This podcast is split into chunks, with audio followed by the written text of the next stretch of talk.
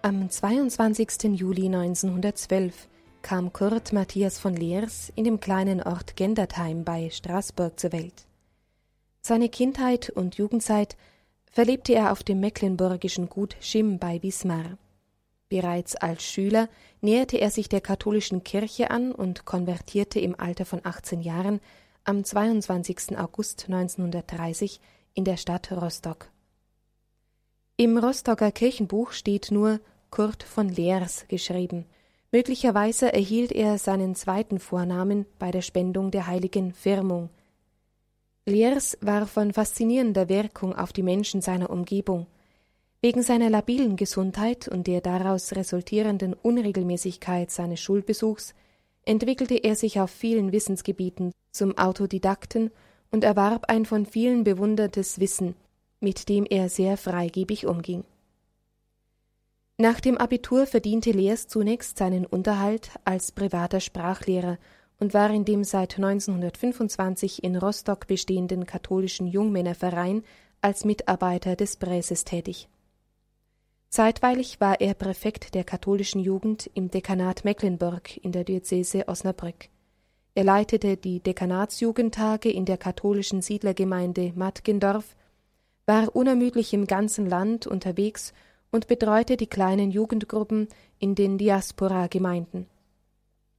Auf diese Weise wurde er für viele junge Menschen ein geistlicher Wegweiser zu einer vertieften Religiosität. Es gelang ihm vor allem zu den einfachen und armen Jungen ein gutes Verhältnis zu finden, sie anzuregen und zu fördern, durch sein eigenes Vorbild ihr sozial karitatives Verhalten zu wecken und das Vertrauen ihrer Eltern zu gewinnen. Was ihm an körperlichen Kräften und Leistungen abging, ersetzte er durch seine angeborene pädagogische Begabung. Noch lange nach seinem Tod lebte er in der Erinnerung vieler mecklenburgischer Diaspora-Katholiken weiter. Seine wesentlichen Impulse bezog Kurt Matthias Leers aus der Spiritualität des Jesuitenordens und dessen pastoralen Modellen. Immer kam es ihm auf Kirchlichkeit und praktisches Apostolat an, und so fühlte er sich wie selbstverständlich zum Priesterberuf hingezogen. Im Jahre 1938 begann er als Priesteramtskandidat des Bistums Osnabrück das Studium der katholischen Theologie an der Universität Münster und setzte es 1939 an der Jesuitenhochschule St. Georgen zu Frankfurt am Main fort. Wegen seiner Kompromisslosigkeit dem NS-Staat gegenüber wurde Kurt Matthias von Leers im November 1942 zusammen mit Jesuitenpater Kurt Dehne und dem Alumnen Meinolf von Mallingrott verhaftet und während der Untersuchungshaft im Frankfurter Gestapo-Gefängnis grausam schikaniert und gefoltert.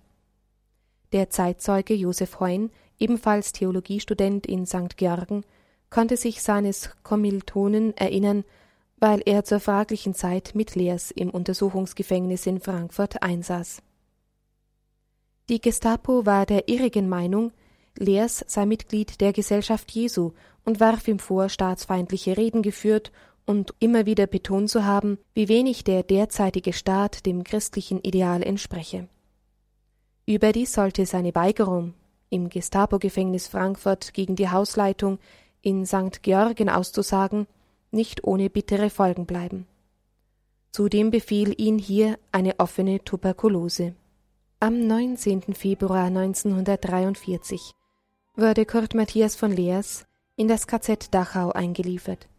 Er bezeichnete später die Behandlung in Dachau verglichen mit seinen Erfahrungen während der Untersuchungshaft als eher erträglich. Besonders beeindruckend sei für ihn der rege Gedankenaustausch mit den inhaftierten polnischen Geistlichen gewesen. Dabei habe er fließend Polnisch gelernt. Sein Bruder, der Buchhändler und Schriftsteller Dr. Johannes von Leers, der eine Professur für Raumkunde auf rassischer Grundlage innehatte, war in leitender Stellung im Reichspropagandaministerium tätig und wollte direkt durch den Reichsführer der SS, Heinrich Himmler, die Freilassung seines kranken Bruders aus der Dachauer KZ-Haft erwirkt haben. Bedingung war allerdings, dass dein Bruder sich von seinem dezidiert katholischen Glauben und seinen bekannten Lebensplänen abwandte. so war dieser Versuch zwangsläufig zum Scheitern verurteilt. Nach wenigen Monaten der KZ-Haft verschlechterte sich sein Gesundheitszustand. Seine Lungentuberkulose heilte nicht ab. Im August 1943 wurde er zwar aus der Haft entlassen, aber noch bis Oktober im Lagerlazarett behandelt. Das Kommissariat der Fuldaer Bischofskonferenz intervenierte beim Reichssicherheitshauptmann ebenso wie sein Oberhirte Bischof Dr. Wilhelm Berning, doch ohne wirklichen Erfolg. Bischof Berning, der mehrfach Pakete ins KZ gesandt hatte, konnte den Todkranken in ein Lungensanatorium nach Todtmoos im Schwarzwald vermitteln. Monsignore Franz von de Berg, der mit von Leers befreundet war, holte ihn gemeinsam mit seiner Schwester aus dem KZ Dachau ab und brachte ihn in den Schwarzwald. Hier trat vorübergehend eine gewisse Besserung seines Zustandes ein, so dass Leers die Kraft fand, Kranke zu besuchen und den Kindern der Ärzte Unterricht in Religion, Geschichte und Sprachen zu erteilen. Mit der ihm eigenen Unmittelbarkeit und Lebensnähe nahm er jede Möglichkeit zu sozialem und pädagogischem Wirken wahr, die Hoffnung auf den Empfang der Priesterweihe hatte er nicht aufgegeben. In Todtmoos litt van Leers nach vorübergehender Besserung bald an Knochentuberkulose, verlor darüber hinaus ein Bein und starb nach großen Leiden am 3. August 1945. Sein zeugnisstiftendes und tragisches Schicksal wurde vor allem aus einem Bericht seines behandelnden Arztes Dr. Bödecker bekannt, zu dem Leers nach seiner Entlassung aus dem KZ Dachau ein besonders vertrauensvolles Verhältnis aufgebaut hatte. In seinem Lebensschicksal mit dem seligen Münsteraner Neupriester Karl Leisner durchaus vergleichbar, gilt Leers als ein Glaubenszeuge, der aus Hass auf den christlichen Glauben getötet wurde. Domkapitular von de Berg lässt keinen Zweifel daran, dass Leers an den Folgen seiner KZ-Haft in Dachau gestorben ist und deswegen als Märtyrer anzusehen ist.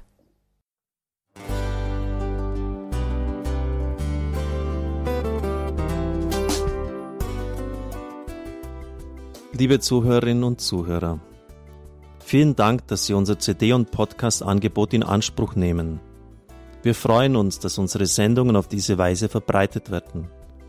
Dieser Dienst ist für Sie kostenlos. Für uns ist er allerdings mit einem nicht unerheblichen finanziellen Aufwand verbunden. Deshalb sind wir für jede Spende dankbar. Alle Bankverbindungen unserer Spendenkontos können Sie über unsere Homepage horeb.org unter dem Menüpunkt Spenden einsehen. Dort besteht auch die Möglichkeit, online zu spenden. Natürlich nach den neuesten Sicherheitsstandards.